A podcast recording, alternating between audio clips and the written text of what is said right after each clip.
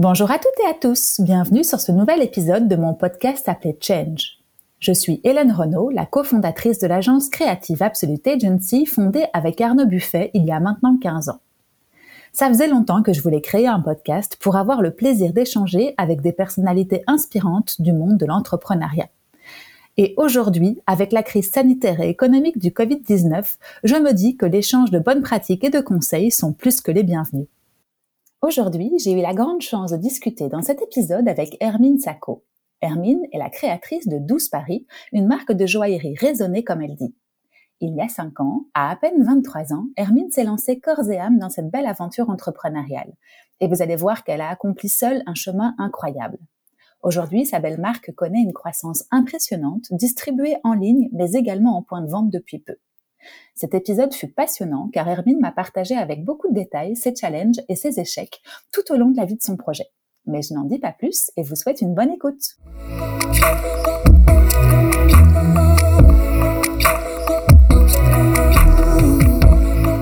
Salut Hermine, comment vas-tu? Salut Hélène, je vais très bien et toi? Très, très, très bien aussi. Écoute, euh, je suis super contente de te parler aujourd'hui. Alors, malheureusement, c'est un enregistrement à distance euh, pour nous deux aujourd'hui, comme tu es à Paris et moi à Bruxelles, mais je suis sûre que ça ne nous empêchera pas de faire un super épisode. Euh, moi, je suis trop contente de te recevoir ici parce que j'ai hâte que tu me racontes ton aventure avec 12 Paris et ta marque, qui est trop belle, comme je te le disais en off avant de commencer l'épisode. Mais avant tout, je vais te laisser te présenter, Hermine. Raconte-nous un petit peu qui tu es. Euh, donc je m'appelle Hermine Sacco, euh, j'ai pas encore 30 ans, je vis à Paris euh, et je suis créatrice de la marque 12 Paris justement qui est une marque de joaillerie raisonnée comme j'aime l'appeler. Donc ce sont des articles en or 18 carats recyclés et pierre naturelle. précieuse et fine. Donc voilà, et l'aventure dure depuis maintenant 5 ans. 5 ans et t'as pas 30 ans. Ok, donc tu as commencé tôt oui, j'ai commencé tôt. Depuis longtemps, tu l'avais, ce projet entrepreneurial, ou c'est vraiment venu au fur et à mesure de tes euh, pérégrinations professionnelles, j'ai envie de dire? Euh, je pense que c'est là depuis très longtemps puisque mon, mon, père est entrepreneur et ma mère est en profession libérale à son compte. Euh, donc j'ai deux exemples de personnes indépendantes, on va dire. Euh, il était compliqué pour moi, jeune, euh, d'envisager de travailler pour quelqu'un. Euh, j'ai fait une école de commerce avec un master en digital marketing qui nous a, enfin c'est un cursus qui nous a obligés à faire plusieurs stages. je pense qu'il n'y en a pas un qui s'est bien passé. à l'époque, je pensais que c'était dû aux structures, je pense. Euh, parce que j'étais un petit peu rebelle, parce que euh, j'avais pas très envie de travailler pour quelqu'un d'autre en fait, tout simplement. Euh. Et on va dire que je m'étais, enfin, je mettais pas vraiment le cœur à la tâche parce que j'avais peut-être pas euh, conscience que finalement il fallait se former à travers ces stages. Euh, donc voilà, et en fait, euh, à la fin de mes études, tout de suite, je me suis dit que je voulais partir bah, faire ma propre aventure. Et tes parents, ils ont été des modèles et en même temps, ils t'ont poussé vers cette voie-là. Comment, comment ils ont réagi quand ils ont su que toi aussi, tu avais envie d'être euh, entrepreneuse ou en tout cas ne pas travailler pour un patron? Euh, au départ, ils étaient plutôt assez partants. Après, je pense qu'ils ont été très déstabilisés quand je leur ai annoncé que ça allait démarrer tout de suite, sans mhm. sans trouver un job au préalable pour me former un petit peu plus, sans pousser euh, vraiment les choses.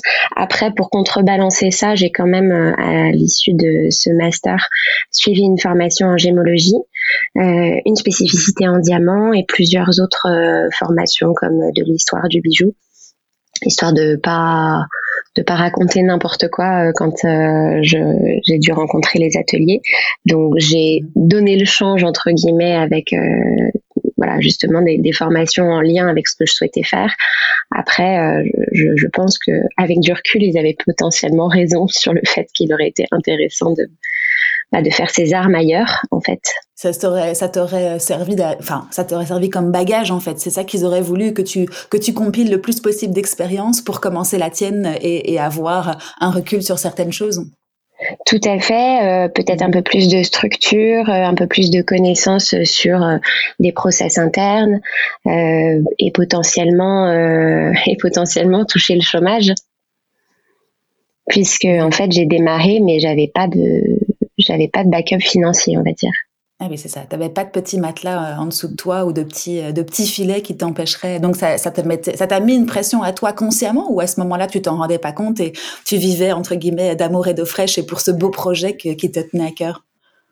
Alors non, j'en avais quand même un petit peu conscience parce que forcément après j'habitais encore chez eux parce que j'étais assez jeune, euh, donc j'avais pas beaucoup de frais euh, à vrai dire, mais j'ai en parallèle créé mon statut auto-entrepreneur et je faisais des missions de freelance en même temps, bah, histoire d'avoir un petit peu d'argent quand même. Euh, pour vivre parce que en fait quand un projet entrepreneurial ça met du temps ça met du temps à se rémunérer surtout quand on fait du produit et non pas du service parce qu'il y a, y a plus de frais, il y a plus euh, d'investissement, euh, enfin il y a plus d'immobilisation en fait euh, d'argent puisqu'on a du stock. Donc donc oui, je travaillais, j'avais j'avais entre guillemets deux, deux boulots. Mmh mmh Et ça, ça te faisait pas peur au début C'était pas un problème pour toi? Tu savais ce qu'il fallait faire pour pour y arriver? Je savais ce qu'il fallait faire. Après, euh, je, pense que j'étais euh, légèrement inconsciente euh, parce que j'ai, enfin, j'ai eu de la chance que ça démarre aussi bien entre guillemets.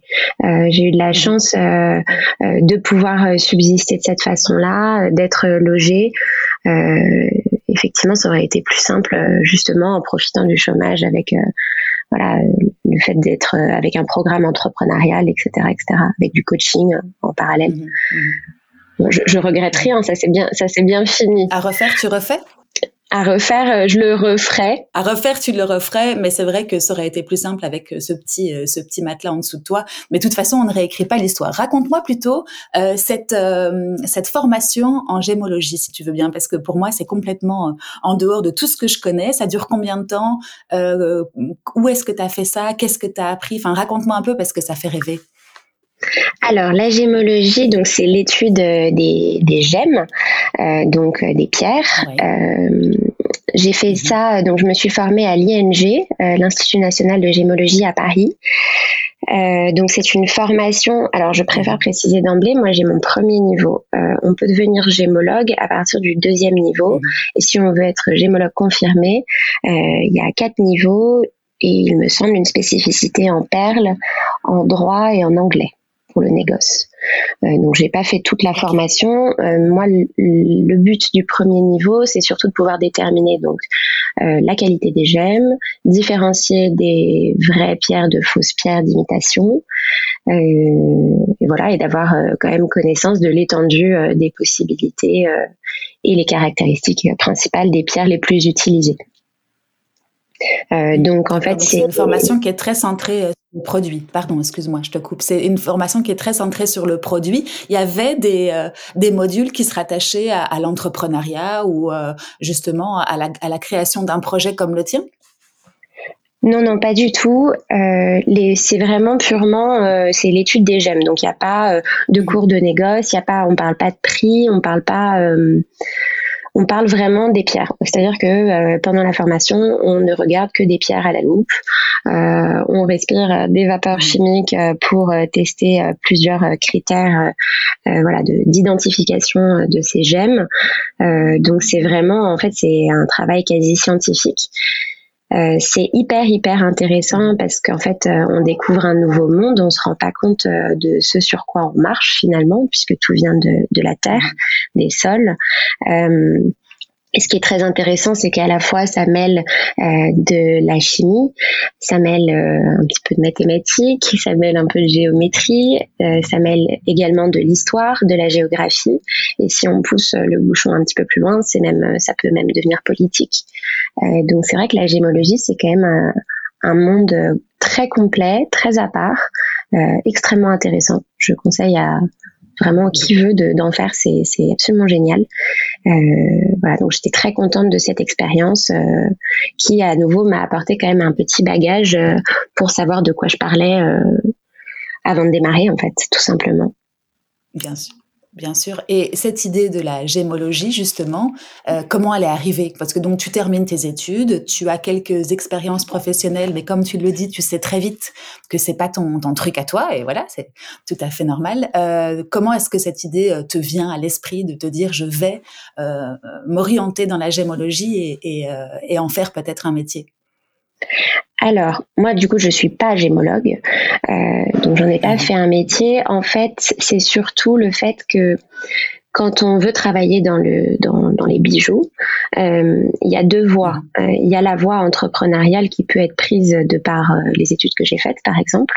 Donc le côté très entrepreneurial avec un, un projet un peu plus business, ou alors on peut passer vers justement des études des études de bijouterie et dans ce cas-là, on va être plutôt dans la partie euh, production, création.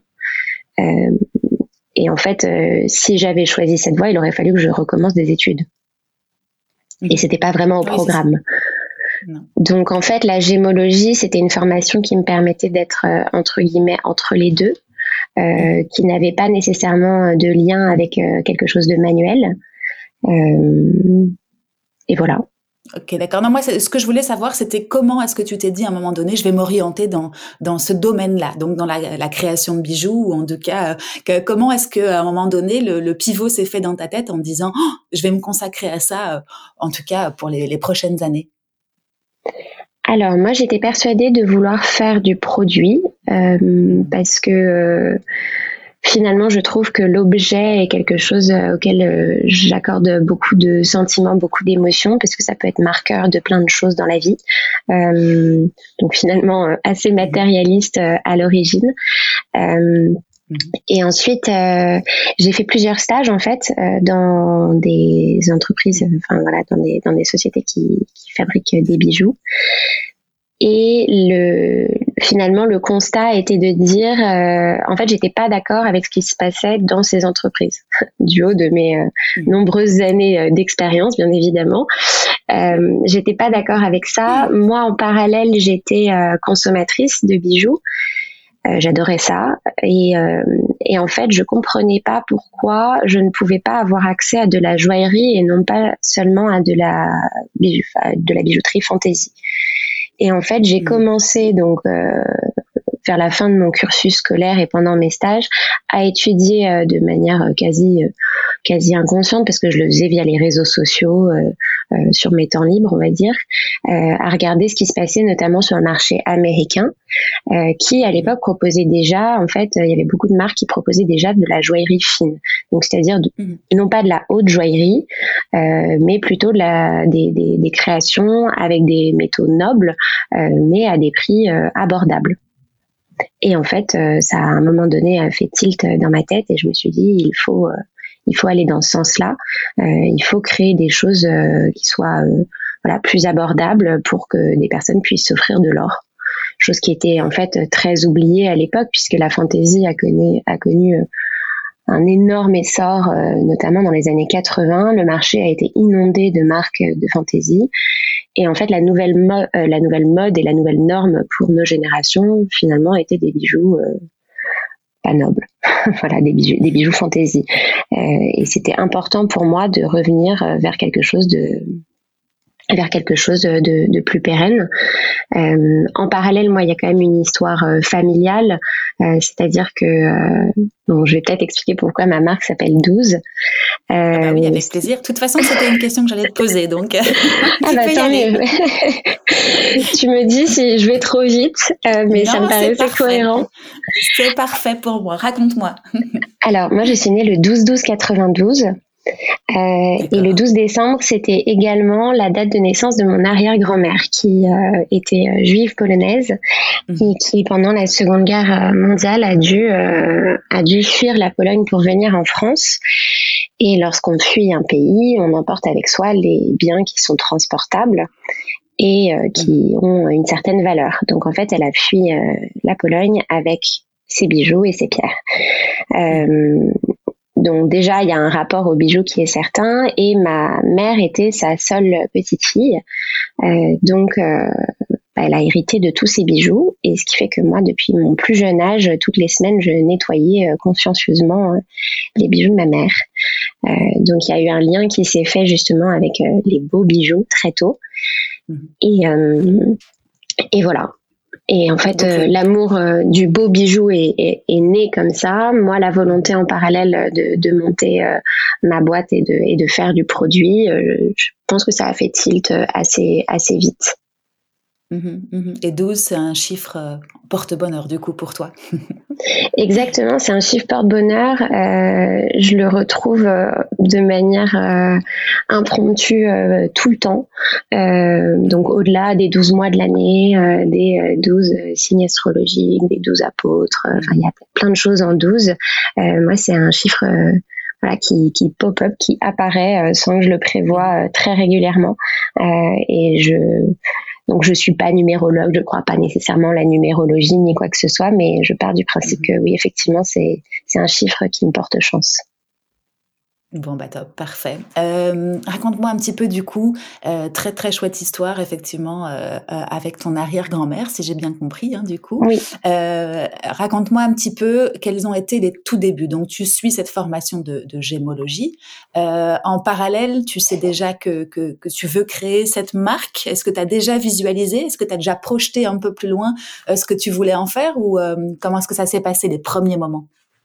Donc j'ai fini mon dernier stage. Euh, j'avais déjà une petite étude de marché euh, en main. Euh, donc la formation en gémologie. En parallèle, moi j'avais déjà trouvé mon nom et ainsi de suite. Et en fait, j'ai commencé pendant l'été à dessiner mes premiers mes premiers bijoux mes premiers designs. et en fait, bah, il fallait un atelier puisque à nouveau, moi, je suis pas dans la production. Euh, donc, euh, ma mère était assez amie avec euh, une créatrice de joaillerie, et c'est bah, du coup à ce, j'ai fait appel à elle en fait pour lui poser plein de questions et surtout pour qu'elle m'aide bah, à trouver quelqu'un qui voudrait bien produire pour moi.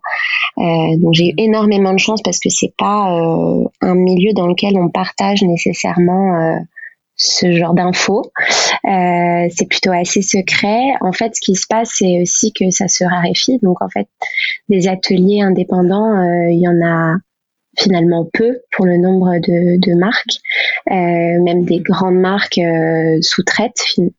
Et, et donc voilà, c'est quelque chose, euh, c'est un petit peu égoïste, mais personne ne partage vraiment ces ateliers. Donc j'ai eu beaucoup de chance euh, d'être introduite.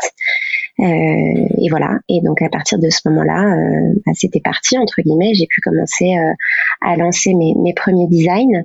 À savoir quand même que quand on démarre en tant que jeune boîte, il faut inspirer confiance parce que finalement pour les ateliers, développer des moules voilà, il y, a quand même beaucoup de boulot et il faut qu'ils s'y retrouvent, ou en tout cas qu'ils aient l'assurance de s'y retrouver à un moment. Donc, mmh. quand on démarre euh, la relation avec un atelier, on doit entre guillemets, euh, euh comment dire, euh, commander de la quantité. En tout cas, mmh. euh, prouver que euh, on est sérieux, qu'on paye et qu'ils vont avoir du boulot bah, grâce à nous. Donc la difficulté de départ, c'était quand même euh, de, bah, de commander, euh, de commander pas mal de pièces sans aucune certitude euh, derrière que ça marche et avant même le lancement officiel de la marque. Mmh oui, j'allais te demander comment est-ce que eux, euh, enfin déjà, est-ce que ça leur arrive souvent de voir arriver comme ça des petits jeunes, hein, entre guillemets, excuse-moi l'expression, mais, mais des, des, jeunes entrepreneurs qui démarrent et qui ont des envies, est-ce que eux sont là aussi pour euh, bah, contrecarrer parfois certains plans, mais parce qu'ils sentent que c'est pas, c'est pas, c'est pas viable? Est-ce que, est-ce qu'ils t'ont accueilli les bras ouverts justement parce que tu avais cette dame qui t'avait, euh, qui t'avait introduite? Ou, enfin, comment est-ce que tu as ressenti les choses vis-à-vis d'eux? Euh, déjà, ils étaient très généreux parce que effectivement, j'étais assez jeune. Je devais avoir 20, euh, encore 23 ans, euh, donc bientôt j'avais entre 23 et 24 ans. donc j'ai démarré avec mon grand sourire et pas grand chose d'autre. Donc euh, j'ai eu euh, j'ai eu de la chance parce que l'introduction a été bien faite euh, parce que justement j'avais un petit peu de, de bagage en tout cas du côté des pierres des designs déjà faits avec un plan de collection relativement cohérent à l'époque. Donc non, ça, ça s'est bien déroulé. je suis tombée sur un, un, un, chef d'atelier, enfin plutôt un, plutôt le big boss, mais très gentil, très généreux, très euh, euh, supportif des, des, des jeunes. Euh, donc, mais je pense pas que ça arrive tous les quatre matins parce que en plus de ça, moi je suis une femme. c'est un milieu qui est extrêmement masculin, mine de rien.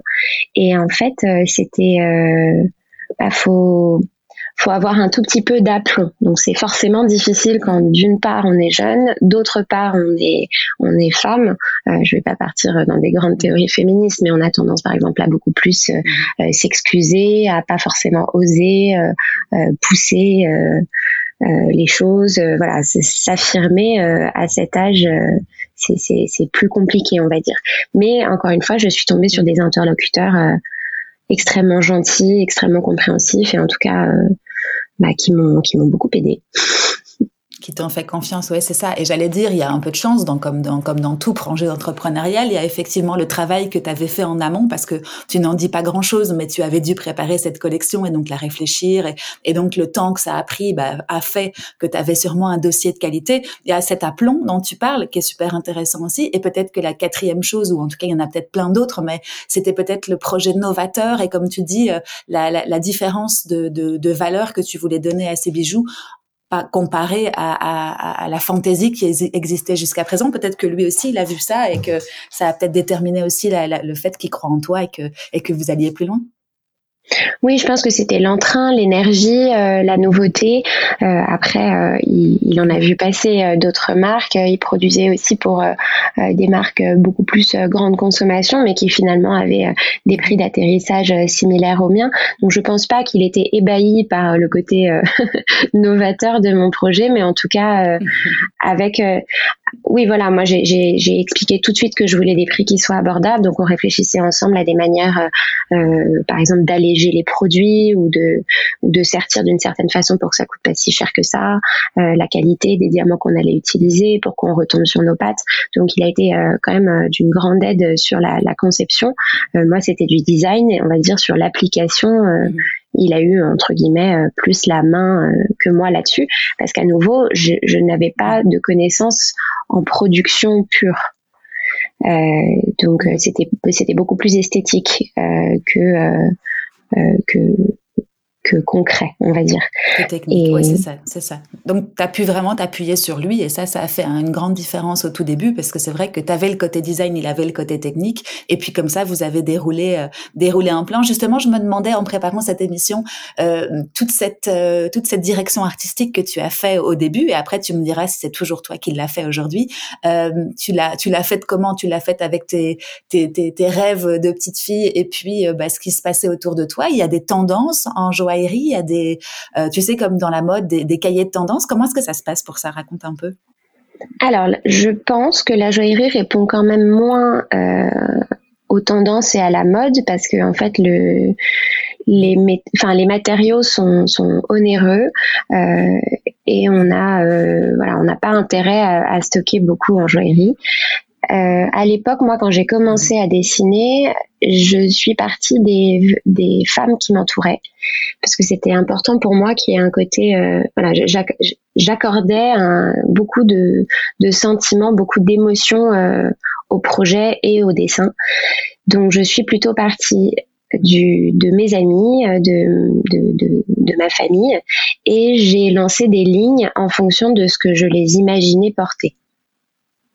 Donc en fait, c'était pas euh, c'était euh, c'était pas indexé sur euh, la recette magique d'autres marques. Moi, je, je regarde pas ce qui était fait. Enfin, je regardais pas ce qui était fait à côté. j'en avais pas envie. J'en ai toujours pas envie. Et voilà, le, but c'était de, créer des, des basiques, des basiques intemporels, mais avec des petits twists, avec voilà, avec euh, des toutes petites différences qu'on retrouvait pas partout et qui à la fois euh, célébraient le style euh, de mes proches. Ok, cool, super intéressant. Du coup, tu te laissais aller dans l'émotion de ce que te suscitait une personne, et puis du coup, tu, tu, enfin, c'est comme ça que je le retranscris. C'est peut-être pas aussi facile que ça, hein, mais que tu retranscrivais ça sur, sur le papier. D'abord, on dessine un, un, bijou sur le papier, ou on passe comment ça comment ça se passe exactement pour le pour le bijou? Ah, Avec un carnet et un crayon à papier. on va pas directement sur l'ordinateur, ça se fait pas. Les, les, les modèles 3D, tout ça, ça c'est trop loin, je crois. Bah, pour moi, je, je, je n'ai pas cette euh, formation-là, donc euh, je n'ai pas démarré comme ça. Après mhm. euh, un atelier, on arrive avec un, un, sketch et l'atelier va lui modéliser les choses. Et après, on valide, on valide ou non ou on modifie la 3D qui est proposée en fonction de l'idée de départ, parce qu'il y a pas mal de détails mhm. qui sont potentiellement à revoir quand on modélise justement sur ordinateur le dessin. Donc non, moi je n'ai pas démarré sur ordinateur, je ne travaille pas sur ordinateur. Il aurait fallu à nouveau que je, fasse quelques études en plus euh, à, la, à la fin des miennes. Mais ça, c'est pas un problème parce que du coup, tu peux compter sur l'atelier qui t'accompagne pour les modéliser et puis leur faire prendre vie différemment euh, pour que la technique puisse en plus ensuite se, se lier à la, au design que toi tu que toi tu faisais. Ok, cool. Et du coup, tu pars directement avec, enfin, quelle, quelles étaient l'ambition par rapport au nombre de, de produits entre guillemets ou quelle était ta collection de départ? Ouh là là, ça remonte. Euh, je ne me souviens plus de combien de pièces il y avait. Il devait y en avoir euh, entre 20 euh, et 30, je pense. 20 et 30 designs au total. alors la difficulté quand on fait du, bijou, c'est les bagues, puisque les bagues, bah, il y a des tailles. Donc en fait, euh, c'était un petit peu compliqué d'anticiper euh, euh, la moyenne, la quantité par taille de bague, parce qu'en fait finalement un collier ou un bracelet, moi c'est assez simple. les bagues nettement moins. Donc je me suis retournée à nouveau vers la fameuse amie de ma mère qui m'a introduite pour lui demander quelques conseils sur les quantités à commander au départ. Euh, c'était fait un peu au doigt mouillé, donc euh, donc euh, je me suis quand même non mais je me suis quand même retrouvée assez stockée euh, sur certaines sur certaines références pendant longtemps, ce qui m'a mine de rien immobilisé pas mal de trésorerie. donc c'est voilà, c'est normalement quelque chose à éviter, mais en fait quand on démarre, on n'a aucune on n'a aucune idée, donc c'était un peu inévitable. Oui, c'est ça. T'as pas d'expérience à ce niveau-là et donc du coup pas de pas de point de départ ou en tout cas pas de moyenne à, à, avoir. Et ça, je suppose que tout dépend de ton, ton, ton business plan et que même dans le meilleur des mondes, la personne qui t'a accompagné dans l'atelier pouvait pas non plus te, te, te, te, conseiller trop puisque tout dépendait aussi de ton, ton BP. Justement, comment est-ce que ça s'est passé toi? Quels ont été les fonds de départ? Enfin, sans, sans citer des montants, mais comment est-ce que tu as fait pour euh, entrevoir le moment où tu démarres avec un certain montant qui te permettait d'acheter ce stock euh, et le moment où tu as commencé à vendre, ça a duré combien de temps? Il y a plusieurs questions en une. Donc d'abord, Hermine, je recommence. D'abord, combien de temps est-ce que ton plan financier prévoyait entre le début et la première vente? Et puis ma deuxième question, c'est de savoir euh, comment est-ce que tu as constitué cette réserve? Est-ce que c'est de l'apport euh, de ta famille et de tes amis? Ou est-ce que tu as directement été voir une banque ou, ou un organisme comme un, un, un incubateur ou un, business angel? Quelles ont été tes, tes pistes à ce moment-là, euh, c'est ma famille qui m'a aidé dans un premier temps, pas mes amis. Euh, pour aller voir une banque, je suppose qu'il aurait fallu avoir euh, justement un BP un peu plus abouti que ce que j'avais à l'époque. Mm. alors, j'essaye de me reconcentrer sur la question. donc oui, c'était un apport personnel. dangereux du mm-hmm. coup quand même puisque on n'a pas de certitude derrière et à nouveau le BP ne prévoyait vraiment l'avenir. C'est, je, je, à nouveau, j'étais assez mm. inconsciente. Euh, c'était pas, euh, c'était, c'est pas, c'était pas super construit. Euh, j'adorerais dire j'étais prête, j'avais le couteau entre les dents. Non, c'est pas vrai. Je préfère être honnête là-dessus. Euh, et je prévoyais, moi dans ma tête, je prévoyais, je sais pas que ça marche sous un an, deux ans maximum. bon, c'est, c'est pas, c'est pas la réalité des choses. Mm-hmm. Non, effectivement, entre la théorie et, la pratique, il y a toujours un décalage. Et puis, effectivement, comme tu dis, je pense que se lancer naïvement, c'est peut-être comme ça que, que je vais euh, qualifier euh, euh, ton, début de, de projet entrepreneurial. Ça permet peut-être aussi de pas se poser mille questions, de pas se mettre trop de pression et puis d'y aller au, feeling et puis en créant petit à petit quelque chose et, en avançant pas à pas. Je suppose que c'est comme ça que, que tu l'as fait et il y a pas mal de projets entrepreneuriaux, en hein, toute façon, qui commencent comme ça. Et je pense que c'est pas plus mal pour pas se, se, mettre une pression et voir la montagne plutôt que de voir les petites pierres qui la composent. Donc, donc pourquoi pas? Écoute. Et du coup, dans la, réalité, euh, tu commences à, démarrer avec ce projet, tu as un petit apport. Euh, comment est-ce que tu fais pour... Euh, pour Enfin, quelles étaient tes idées de, de, diffusion en fait de ton produit? Est-ce que tu savais que tu allais directement aller online? Est-ce que tu savais que tu, tu, voulais aller en magasin? Quels étaient tes plans à ce niveau-là pour, pour distribuer tes produits? Alors pour moi, je voulais tout de suite partir euh, en faisant du B2C. Le B2B euh, ne rentrait pas du tout dans ma stratégie de distribution parce qu'en en fait, il aurait fallu euh, avoir des marges beaucoup plus conséquentes qui allaient à l'encontre du projet de départ. donc voilà, et ensuite, moi j'ai quand même fait des études de digital marketing, donc il était évident que j'allais passer par du web. on était à la pleine période la grande période des réseaux sociaux euh, à ce moment-là. Donc, euh, je partais du principe que tout allait se faire euh, en ligne. Donc, j'étais, j'avais un business model plutôt pure player.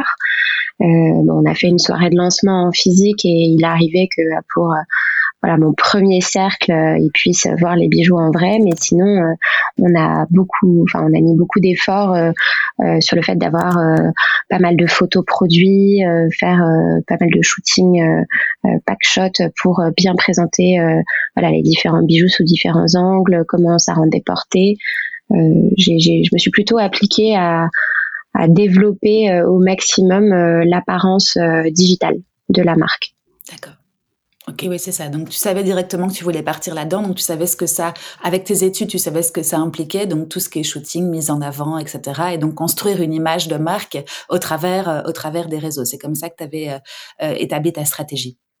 Exactement. Cool. Et à partir de quand, plus ou moins, si tu arrives à mettre temporellement, si tu arrives à revenir en, arrière, c'était quand effectivement l'année où, où tu as, as concocté tout ça? C'était 2017 c'était 2017, c'était le 30 juin 2017. Euh, donc 30 euh, juin 2017, c'était le lancement du site, lancement officiel de la marque. Ok, donc 30 juin 2017. Exactement. Et si tu arrives à te remettre en arrière, quand est-ce que tu as commencé, quand, à quel moment tu as été voir l'atelier? Donc là, on est en juin 2017. Les premiers contacts avec l'atelier, c'était quand? Novembre ou décembre 2016. Pas facile. Hein non, c'est long. Mais en plus, entre-temps, il a fallu, euh, bah construire le site. Parce que, en fait, entre le moment où on, développe les produits, où on reçoit les prototypes, on valide les prototypes, on, envoie la version, enfin, on reçoit la version finale. Derrière, il faut quand même euh, bah, les prendre en photo. Donc, euh, il y a plusieurs shootings.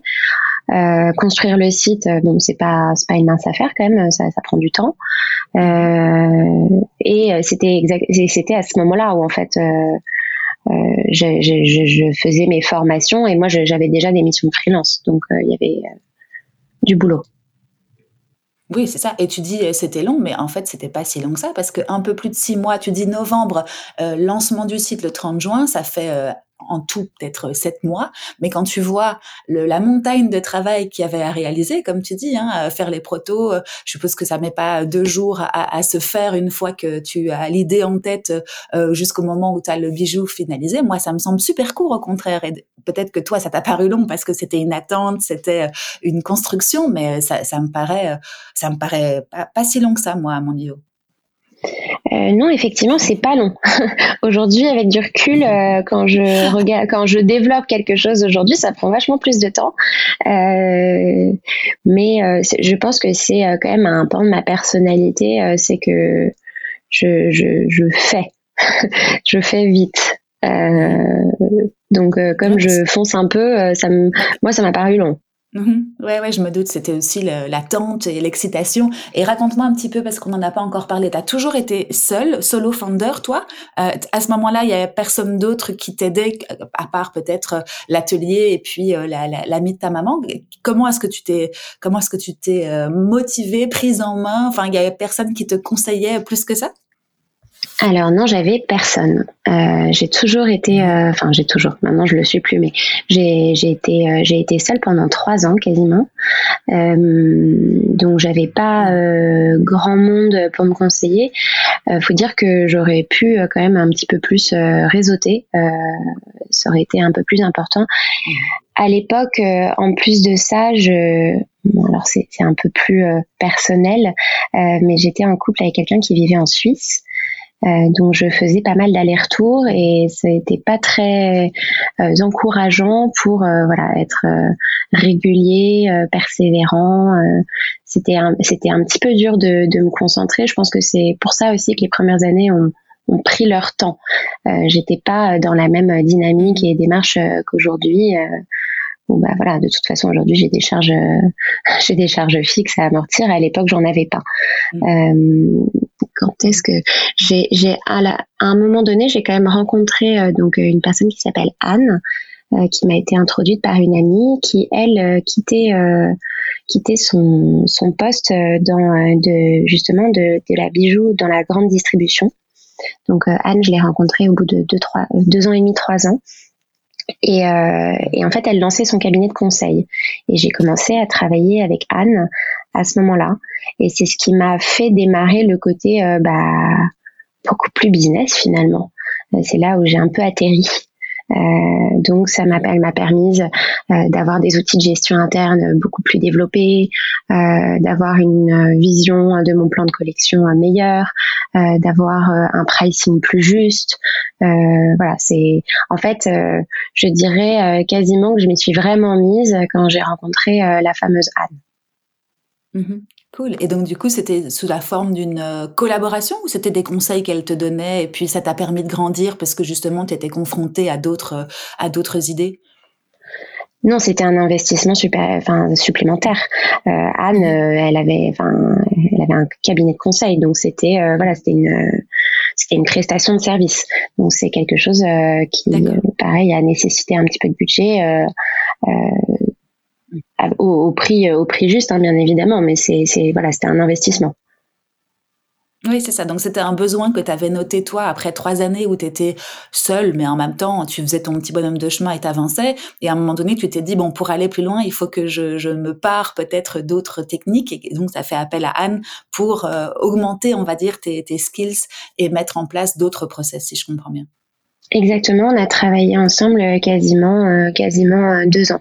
Donc en fait, je reviens un peu en arrière. Je l'ai rencontré à la fin de ma deuxième année, pas la troisième, et on a on a travaillé ensemble oui un an un an et demi quasiment. et de toute façon, je suis toujours en, contact avec elle et de manière ponctuelle pour je, je, fais appel à elle ou, ou on déjeune ensemble parce qu'on a quand même j'étais j'étais sa première cliente et moi elle m'a j'ai beaucoup de reconnaissance pour son aide également qui qui, qui a fait grandir 12. Mhm. Cool. Toujours des rencontres intéressantes hein, quand on peut échanger comme ça et, euh, et voir ces process d'un peu plus haut que quand tu es dans l'opérationnel tout le temps, toi, du, du jour, euh, du day-to-day. Ça permet effectivement de, d'accélérer ensuite sur la suite et, de pouvoir aller plus loin. Euh, si je reviens juste au lancement euh, de 12, si tu veux bien, Hermine, euh, quels ont été tes hacks, toi? Ou en tout cas, comment est-ce que tu as fait pour te faire connaître et, ce qui a marché le mieux à ton avis? euh, les réseaux sociaux, essentiellement, mon premier cercle qui était, euh, m'a supporté, qui m'a en tout cas fait un peu de bouche à oreille pour moi. Euh, et en fait, assez rapidement, j'ai travaillé avec euh, une, euh, une entreprise qui fait de l'influence. et donc, j'ai commencé aussi à faire des partenariats d'influence et notamment une collaboration avec euh, une grosse influenceuse euh, avec qui on a créé euh, une, une collection. Et en fait, c'est là où ça a commencé à, à, voilà, à se faire connaître un peu plus, en tout cas au-delà de, de, mon premier voire deuxième cercle, c'est aller un peu plus loin. Euh, donc ça, c'est voilà, c'est vraiment l'influence, ça, ça, a quand même aidé au départ. Euh, il faut quand même savoir que moi j'ai eu un petit, j'ai eu quand même un petit échec, hein, qu'on me dise c'est que à un moment donné la trésor moi je, je ça suffisait pas c'est à dire que comme j'avais euh, beaucoup de références immobilisées, j'avais un problème de trésorerie euh, et euh, j'avais des commandes en parallèle, mais qui ne correspondaient pas nécessairement à ce que j'avais en stock. Donc je continuais à commander sans pouvoir écouler, écouler ce qui était stocké. Et en fait, à un moment donné, bah, j'avais des dettes ateliers qui étaient relativement importante que j'arrivais pas à absorber euh, avec euh, mes missions de conseil, ce qui fait que je suis quand même euh, repartie travailler dans une entreprise. Et voilà, je suis restée deux, deux trois mois, le temps d'économiser d'économiser, de mhm. pouvoir rembourser mes dettes. Et en fait, ça, c'était une période de, c'était avant la période de fin d'année. Donc ça s'est passé entre septembre et novembre. Et bah, la grande chance, euh, la grande chance des bijoux, c'est que euh, bah, les fêtes de fin d'année constituent euh, euh constituent une grosse partie du CA. donc en fait, j'ai pu à ce moment-là à quitter ce, ce job euh, pour me reconcentrer à 100% euh, sur 12 euh, et j'avais voilà beaucoup de beaucoup de commandes et donc bah, plus de rentrée d'argent on va dire. Mmh Mmh ouais, c'est les grandes montagnes russes de l'entrepreneuriat et le courage que tu dois avoir de te dire bon bah il va falloir que je trouve une solution et d'être résiliente à ce niveau-là pour pour envisager d'autres sources de revenus comme tu l'as fait. Mais il y a pas le choix en même temps hein, comme tu dis hein, la trésorerie c'est le nerf de la guerre pour toutes les entreprises et quand il y en a plus il y en a plus. Donc il faut il faut trouver des solutions alternatives. Donc c'est super courageux euh, d'avoir bah, d'être remonté sur, sur le cheval pour aller euh, trouver un autre boulot. Donc, euh, cool. Oui, bah, effectivement, on peut en parler. Des, des challenges et des, et, des échecs, euh, ça en est un, effectivement. Et je suppose que t'en auras, t'en auras d'autres, mais elles permettent toujours aussi d'être de, d'être meilleures et, euh, et de pouvoir entreprendre la suite dans d'autres conditions. Quels sont les, les challenges maintenant à ton niveau pour 12 Comment est-ce que tu vois l'avenir, toi? Euh, alors, les challenges. Je pense qu'aujourd'hui, le, le challenge, enfin, en tout cas aujourd'hui récemment, on va dire, euh, le challenge, il était plus personnel, mhm. euh, dans le sens où euh, une fois que la, bah, une fois que la, la marque fonctionne, euh, évolue, parce que si, si je puis me permettre, je reviens un tout petit peu en arrière. En fait, il y a eu le Covid. Le Covid, on était tous cloîtrés chez soi. Les gens ont beaucoup plus traîné, on va dire, sur Internet. Et moi, j'avais ce fameux stock. Et en fait, ce fameux stock euh, m'a permis finalement de subsister pendant la période du Covid. Euh, à nouveau, j'avais pas de charge à l'époque, donc euh, un gros apport de trésorerie. Et c'est à l'issue du Covid que moi j'ai pu prendre des bureaux, un local, embaucher une stagiaire. Et à partir de ce moment-là, ça a démarré bah, hyper vite. Donc en fait, depuis le Covid, euh, on mhm. connaît une croissance euh, qui est absolument énorme. Euh, donc, mhm. comment passe-t-on d'un temps très calme à une croissance très forte? Et bah, justement, tu parlais tout à l'heure de pression. Euh, là, la pression est vraiment vraiment montée euh, puisque bah, j'avais de l'argent à sortir chaque mois, beaucoup plus que prévu. Euh, mhm. et donc c'était plutôt, bah, c'était plutôt la gestion de moi-même finalement, du roller coaster euh, des, émotions, euh, euh, du, quotidien. voilà, donc c'était plus la gestion de mon stress, on va dire. Mm-hmm. Oui, comme tu dis, effectivement, pouvoir gérer la et accompagner la croissance, ça, ça génère du stress et de la pression. Donc, et comment est-ce que tu t'es comment est-ce que tu t'es prise en main ou comment est-ce que tu t'es fait aider? Je sais pas comment comment tu as trouvé des solutions pour ça. J'ai donc j'ai rencontré euh, un deuxième atelier euh, qui m'a permis euh, de, de, faire de la production française, enfin en tout cas à Paris, qui m'a permis aussi d'étendre le nombre de créations, le nombre de produits. j'ai également rencontré un deuxième cabinet de conseil avec qui je travaille encore aujourd'hui, qui m'a permis aussi d'avoir une vision un peu plus macro, un peu plus entrepreneuriale, moins moins les mains dans le cambouis entre guillemets. donc je me suis, enfin je me suis entourée plus. le fait d'avoir une première stagiaire, puis une deuxième, puis finalement une embauche, la constitution d'une équipe, c'est c'est génial. Qu'est-ce que ça soulage Effectivement, euh, le, le côté opérationnel euh, day to day, il est, il est épuisant. On n'a pas le temps.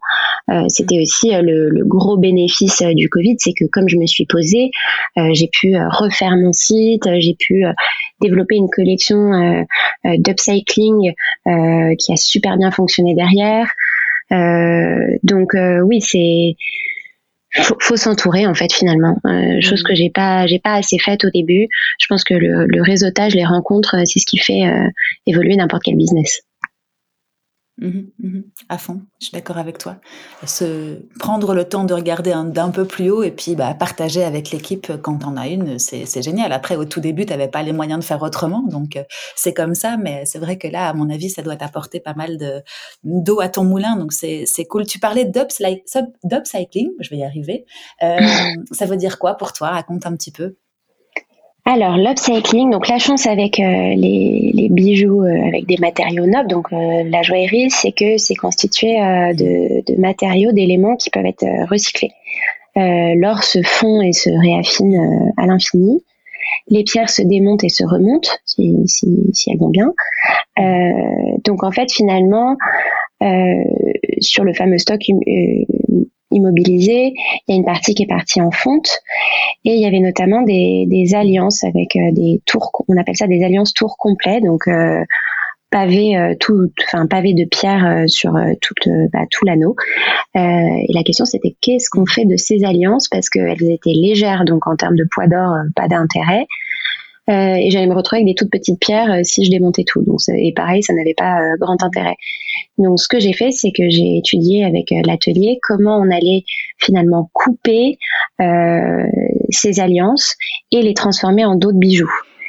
Et en fait, euh, bah, à partir de ces alliances tour complet, j'ai créé des boucles d'oreilles, euh, j'ai créé un collier, j'ai créé des nouvelles alliances mixant les diamants noirs et les diamants blancs. Euh, voilà. Et ça, ça a été un, un super carton. c'est là où l'idée de de réutiliser les bijoux existants a pris plus d'ampleur parce que moi je, je le savais mais c'est vrai que je disais tout à l'heure les générations enfin ma génération les générations plus jeunes ont, ont perdu un peu le lien avec la joaillerie, c'est que c'est quelque chose qui a toujours été fait de réutiliser des bijoux et de les transformer. Donc j'ai absolument pas inventé la poudre, mais là cette collection d'upcycling m'a encore plus poussé à, à, envisager cette voie. Euh, et à ce moment-là, euh, je me suis dit que dans mon offre, parmi mon offre, je souhaitais apporter donc voilà un, un, un nouveau concept sur mesure. Et dans le sur mesure, donc je pouvais évidemment proposer du sur mesure from scratch, donc à partir de, de rien, c'est moi qui apportais mmh. tout, mais surtout euh, promouvoir euh, de nouveau la, la possibilité de, bah, de, de modifier des bijoux déjà existants et de réutiliser les composantes. D'accord. Donc ça veut dire que si moi j'ai une bague que j'ai héritée ou que j'ai dans mon tiroir euh, qui ne me plaît plus parce que peut-être démodée ou plus à mon goût, je peux venir te voir et puis à, nous deux on fait quelque chose de cette pierre, enfin de, de cette pierre ou de cet or et on, on la transforme dans un bijou qui, qui, me plaît, qui est plus tendance à mon niveau aujourd'hui. Et donc c'est ça que tu proposes en plus de ton euh, de ta gamme euh, qui était existante et qu'on peut choisir sur ton site, c'est ça. Hein? Exactement. Et si tu viens, ce sera avec plaisir. Aujourd'hui, la partie sur mesure, elle. Euh, aujourd'hui, la partie sur mesure, elle occupe 60% euh, de l'activité. Euh, donc ça, pareil, c'est la, enfin le fait de proposer ce service a, a beaucoup beaucoup plu et a pris beaucoup plus d'ampleur euh, que je l'avais imaginé au début. donc aujourd'hui, typiquement, l'équipe elle est constituée de six personnes. Euh, et moi, je dessine pour tout ce qui est collection, mais je m'occupe euh, plus du tout de, euh, de enfin, je, je n'exécute plus du tout la partie digitale. C'est-à-dire, je, je, reste en stratégie et en dessin, mais sur toute la partie opérationnelle, c'est plutôt mes, mes équipes qui s'en occupent. Et moi, je suis quasiment 80% de mon temps sur la partie sur mesure et la partie production, donc avec les ateliers, euh, le développement, etc. Ah, c'est génial ça de pouvoir garder cette partie euh, design et euh, création. Ça doit être euh, ça doit être génial d'avoir réussi à, à, opérer ce, ce switch entre guillemets parce que tu t'es entouré et que tu as une équipe maintenant qui peut qui peut t'aider. C'est génial. Et petite question par rapport justement à la partie création, ça dure combien de temps de faire un bijou from scratch ou en tout cas à partir de quelque chose d'existant? Alors, c'est bah, c'est pas la même chose parce que si, si tu développes un bijou from scratch, il y a forcément le sourcing des, des gemmes. La plupart du temps, il y a quand même, il y a quand même des pierres euh, de, dans le design. Euh, donc, euh, bah, si tu dois, ça va, ça va dépendre de la disponibilité des gemmes parce que si la personne veut. Un, je, je, raconte n'importe quoi, mais un saphir, taille émeraude, de, de carats, voilà, faut, faut le trouver. si la personne souhaite un diamant euh, très spécifique avec des proportions euh, X ou Y, pareil, ça va prendre du temps à le sourcer. Donc là, ça va dépendre entre guillemets de, des trouvailles de, ma, de mes partenaires euh, diamantaires et gémologues négociants. en revanche, si c'est donc là, je dirais, il faut compter 8 à 10 semaines. si on est sur une transformation de bijoux et que je réutilise que ce qui m'est apporté, à ce moment-là, il faut plutôt compter entre 6 et 8 semaines. Ok, ok. Ça reste petite, petite info personnelle. Exactement. mais ça, reste, court hein, comme temps. Exactement. Mhm. Bah, parfait. Euh, quels sont, euh, bah donc tu m'as parlé des challenges que tu as vécu euh, ces, derniers, ces dernières années. quels sont tes challenges pour le futur maintenant, pour 12 alors, euh, les challenges, euh, donc euh, désormais, moi, je souhaiterais partir, enfin, au niveau de ma distribution. Donc, on a été approché par un grand magasin l'année dernière. S'en est suivi plusieurs boutiques qui m'avaient demandé Enfin, qui, qui m'avait essayé, essayé enfin qui avait essayé pardon, qui avait essayé de me distribuer bien plus tôt dans l'aventure mais moi j'étais incapable de voilà, j'avais pas les bons prix euh, et, euh, et j'étais pas, euh, enfin j'étais toute seule, donc j'arrivais pas du tout à envisager de gérer ça en plus. donc à partir du moment où ce grand magasin est venu vers nous, on s'est dit bon bah why not, on va quand même recontacter ces personnes si gentilles qui avaient envie de nous distribuer. Donc on a commencé à, à travailler en wholesale. là je trouve que c'est bien aussi parce que comme c'est du digital, donc ça c'est les limites du digital. Euh, Aujourd'hui à Paris, on a un showroom, les gens peuvent venir, mais on n'est pas présent partout. Mhm. Il y a potentiellement des personnes qui vivent euh, bah, ailleurs que Paris, bien évidemment, qui ont envie d'essayer ces bijoux. Donc pour moi, c'est important de pouvoir proposer des points de vente physiques. Et euh, moi, j'ai très envie euh, de distribuer les produits, euh, pas nécessairement qu'en France. Donc là, on a déjà une boutique euh, mhm. en Belgique, à, Liège, euh, et je souhaite, bah, je souhaite continuer entre guillemets la, la, propagation. Je pense que mhm. en plus, on a des, des, produits qui peuvent être assez séduisants sur certains marchés. On a des designs qui sont très fins, qui sont assez épurés.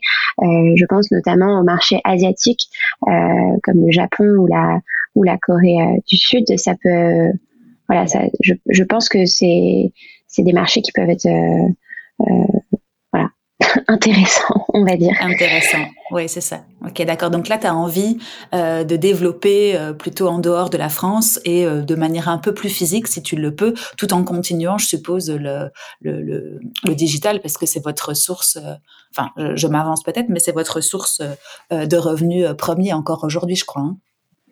Euh, non, en termes de CA, on est plutôt sur euh, du 50-50 euh, avec, enfin même 60-40 avec le sur-mesure. Donc moi, j'ai très envie de continuer à garder la partie sur-mesure, mais je pense que la partie collection mérite d'être plus connue.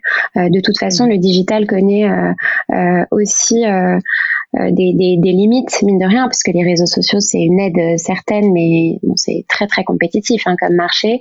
Euh, il y a beaucoup de marques qui se sont lancées. donc, voilà, le, le, le, digital, moi j'adore, je veux, je veux continuer ça, mais je pense que les collections méritent aussi, oui, effectivement, de, de, partir plus loin et de, de, de connaître plus de gens. Le, le fait d'être distribué quelque part, ça va drainer des personnes qu'on n'a pas réussi à, à atteindre euh, bah, via l'ordinateur ou le portable, quoi. Mhm, mhm. ouais, d'autres audiences, d'autres marchés, d'autres euh, zones géographiques aussi, effectivement. Donc, euh, bah, écoute, il y a pas mal de choses à faire en tout cas. Hein. Je, je, pense que tu vas être bien occupé ces prochaines années. Euh, pour revenir sur le côté entrepreneurial, est-ce que toi, tu as, euh, pendant toutes ces années où tu as d'abord été toute seule, hein, tu as pris euh, beaucoup de choses sur, sur tes épaules, est-ce que toi, tu as des modèles qui, à ce moment-là, t'inspiraient? Donc, des entrepreneurs. aujourd'hui. Oui, des, ou, des, ou juste des personnalités, des, des gens, enfin, euh, ou même pas forcément des gens connus, hein, mais sur qui tu, tu pouvais, euh, euh, enfin, de qui tu pouvais t'inspirer euh, je pense de certaines créatrices de joaillerie. Euh, je, j'admirais leur succès, on va dire. Euh, je pense aussi à des créatrices pas de joaillerie. Donc, je pense que la plupart des inspirations sont des sont des femmes. Mm-hmm. sont des femmes et sont des créatives. est-ce que je devrais, est-ce que j'en ai une en tête là ah, ça, ça, vient pas immédiatement. Je suis désolée.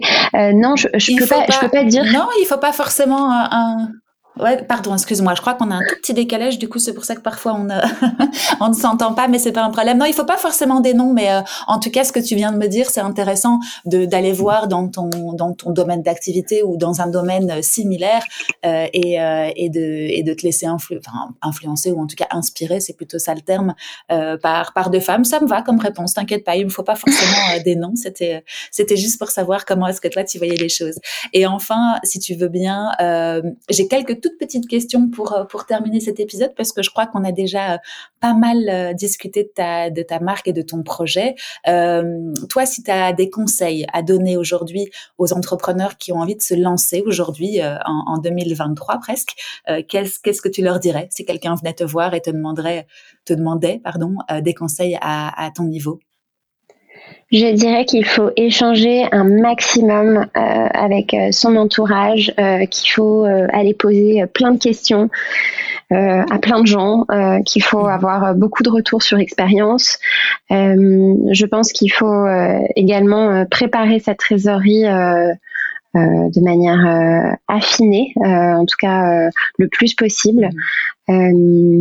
Éventuellement essayer de trouver un, bon, évidemment, hein, trouver un gap sur le marché, c'est-à-dire juste pas copier-coller un modèle existant. Je sais que ça c'est, c'est le modèle de certaines startups, par exemple dans la tech. si on fait, en tout cas, si on fait du produit, si on si on veut faire quelque chose de qui, fonctionne. Euh, il y a plein d'opportunités de trouver euh, des nouvelles choses qui n'ont pas encore été faites. Euh, je pense qu'il faut aussi aller quand même euh, vers quelque chose de plus responsable. On peut pas, euh, on peut plus aujourd'hui créer euh, quelque chose sans avoir, voilà, quand même en tête le fait qu'il faut bien produire, qu'il faut aussi bien évidemment pousser à bien consommer. typiquement, si je reviens sur sur l'upcycling, sur la transformation de bijoux, c'était pas quelque chose qui est venu tout de suite, mais finalement aujourd'hui c'est ce qui fait partie de mon discours de marque et qui est extrêmement important. Donc euh, il faut quand même garder en tête le fait de, de bien faire les choses. Euh, il y a ce fameux terme éthique qui revient tout le temps, alors bon, qui a été un peu galvaudé depuis, mais voilà c'est important d'avoir en tête euh, une démarche qui est saine et dernier point, euh, chérir euh, ses euh, chérir ses, ses interlocuteurs, en tout cas ses prestataires. Une des grandes grandes forces et une je pense une de mes grandes fiertés aujourd'hui, c'est d'avoir une relation extraordinaire avec tous mes partenaires. Pour la petite anecdote, j'ai été invitée au mariage de la fille de mon maître d'atelier. je trouve ça absolument génial. Je trouve ça, euh, je trouve ça trop chouette de s'entourer de bonnes personnes, euh, de rester humble, de, de voilà, d'avoir des bonnes relations, euh, d'être honnête. c'est, c'est mhm. bon, j'ai l'impression de de parler comme un coach de vie, mais mais mine de rien, c'est quand même c'est quand même voilà quelque chose dont je suis super fière, c'est d'avoir d'être fidèle dans mes collaborations et, et, et d'avoir des super bons rapports avec justement toutes ces personnes. Ouais, mais je te rejoins entièrement parce qu'effectivement, clairement, créer une relation de partenaire euh, et plutôt que de fournisseur-client, euh, comme on, on, a parfois l'habitude de le voir, eh ben c'est que bénéfique pour la pour la marque parce que chacun donne de son côté et, et on reçoit d'autant plus. Donc c'est un super bon conseil. Merci Hermine pour ce dernier conseil, c'était top. et une dernière question pour toi. Comment est-ce que tu fais pour évoluer au quotidien, pour te former? Comment est-ce que tu continues à apprendre malgré le temps que tu n'as pas, je suppose, parce que comme ton entreprise, tu l'as dit, est en pleine croissance, tu as plein de sujets, mais euh, tu fais comment? Toi pour te former et continuer à évoluer euh, je squatte l'atelier euh, un jour sur deux. Euh, voilà, je, comme je disais, on est on est très proches. Donc, j'apprends aux côtés des artisans. finalement, je disais tout à l'heure, j'étais pas du tout passée par la partie production, ce qui me manque finalement, ce qui me manquait et ce qui me manque encore aujourd'hui, puisque rien n'est rien n'est fini. mais donc voilà, un jour sur deux, j'apprends des nouvelles choses, des nouvelles techniques, des nouveaux tips. Je me je me forme sur le terrain directement. J'adorerais avoir euh, euh, plus de temps pour euh, continuer la formation en gémologie. donc, à défaut de trouver ce temps, je, je, passe aussi beaucoup de temps avec mon, mon, partenaire gémologue, avec lequel on échange beaucoup sur les pierres et, qui, qui, me conseille et m'apprend des choses. Mhm. donc, oui, je, je dirais sur le terrain. D'accord, bah c'est super. C'est euh, si tu as la chance de pouvoir le faire, euh, c'est effectivement ça ne peut faire que apporter de la valeur à, ton entreprise. C'est cool. Euh, bon bah écoute, est-ce qu'on aurait oublié de parler de choses importantes à ton avis? Je ne pense pas. Je crois avoir fait le tour de pas mal de choses. En tout cas, j'ai essayé d'être le plus transparente possible sur tout ce qui s'est passé. J'espère que j'étais pas incohérente au niveau de la timeline, mais, mais, je pense que tout a été tout a été dit. Oui, dans les grandes lignes, parce que sinon on pourrait rester là euh, deux, trois heures à papoter et à rentrer dans les détails, mais malheureusement, mon concept c'est sur une heure, donc euh, non, non, je pense qu'on a déjà pas mal euh, couvert effectivement les, la, la, différente vie de ton projet. justement, dis-moi un petit peu où on peut te retrouver toi et ta belle marque. Euh, alors, sur le site internet, 12 euh, Paris, alors 12, il faut savoir que c'est écrit en lettres. Mhm. Euh, on a donc notre showroom à Paris où on reçoit sur rendez-vous pour à la fois la partie collection et à la fois partie sur mesure. Nous sommes également présents au printemps. nous sommes présents chez Bija et chez Chance à Paris. Et nous avons Maison Louis à Liège en Belgique et bientôt ailleurs. Je n'en dis pas plus. D'accord. Donc, euh, pas mal, de, pas mal d'endroits quand même. Ben oui, effectivement, c'est cool. Et je redisais juste l'URL, donc c'est 12-paris.fr pour le site. Et toi, on te retrouve où? On papote où avec toi si on a envie de faire ta connaissance euh, digitalement ou, euh, ou autre? Alors sur les réseaux sociaux, majoritairement sur Instagram, donc ça s'appelle 12 Paris Official, parce que pour la petite histoire, quelqu'un a, a volé 12 paris euh, le jour où j'ai déposé euh, mais où j'ai déposé mon dossier euh, auprès de l'INPI sur les réseaux sociaux. Donc ça s'appelle exactement, ouais. Mhm. Une personne pas très bien intentionnée, je pense, puisqu'elle n'a pas de followers et elle ne suit personne. Donc bref, si, elle, si elle m'écoute, si elle m'écoute aujourd'hui, peut-elle libérer ce nom? Ben oui, elle t'a, contacté pour te, pour te faire une petite, un petit chantage ou même pas? Non, même pas. J'ai eu cette chance, même pas. Euh, donc, 12 euh, Paris officiel sur Instagram. On est également sur Facebook, euh, bien que moins de gens l'utilisent, mais quand même, on a un service de messagerie sur lequel on répond. Et au showroom, on est dans le Marais, rue du Temple. voilà. Donc, quand même pas mal de, pas mal de biais.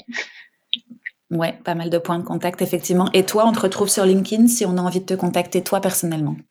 Oui, tout à fait. Sur LinkedIn, donc euh, mon nom c'est Hermine Sacco. D'accord, bon ben voilà, écoute, on a fait un bon petit tour. Je te remercie pour cet échange super euh, transparent, super chouette, super instructif aussi pour moi parce que je connaissais pas du tout le, domaine de la gémologie, donc je suis très contente d'en avoir appris plus. Euh, écoute Hermine, je te souhaite le meilleur pour l'avenir et puis quand je passe à Paris, je viendrai te voir à la boutique. Merci Hélène de m'avoir reçue et avec grand plaisir pour ton prochain voyage à Paris. Cool, merci Hermine, à très très bientôt. Salut, salut. Et voilà, c'est fini pour aujourd'hui. J'espère que cet épisode vous a plu. Si c'est le cas, n'hésitez pas à me mettre 5 étoiles sur les plateformes d'écoute ou à le partager avec vos proches. C'est ce qui m'aide à le faire connaître. À très bientôt.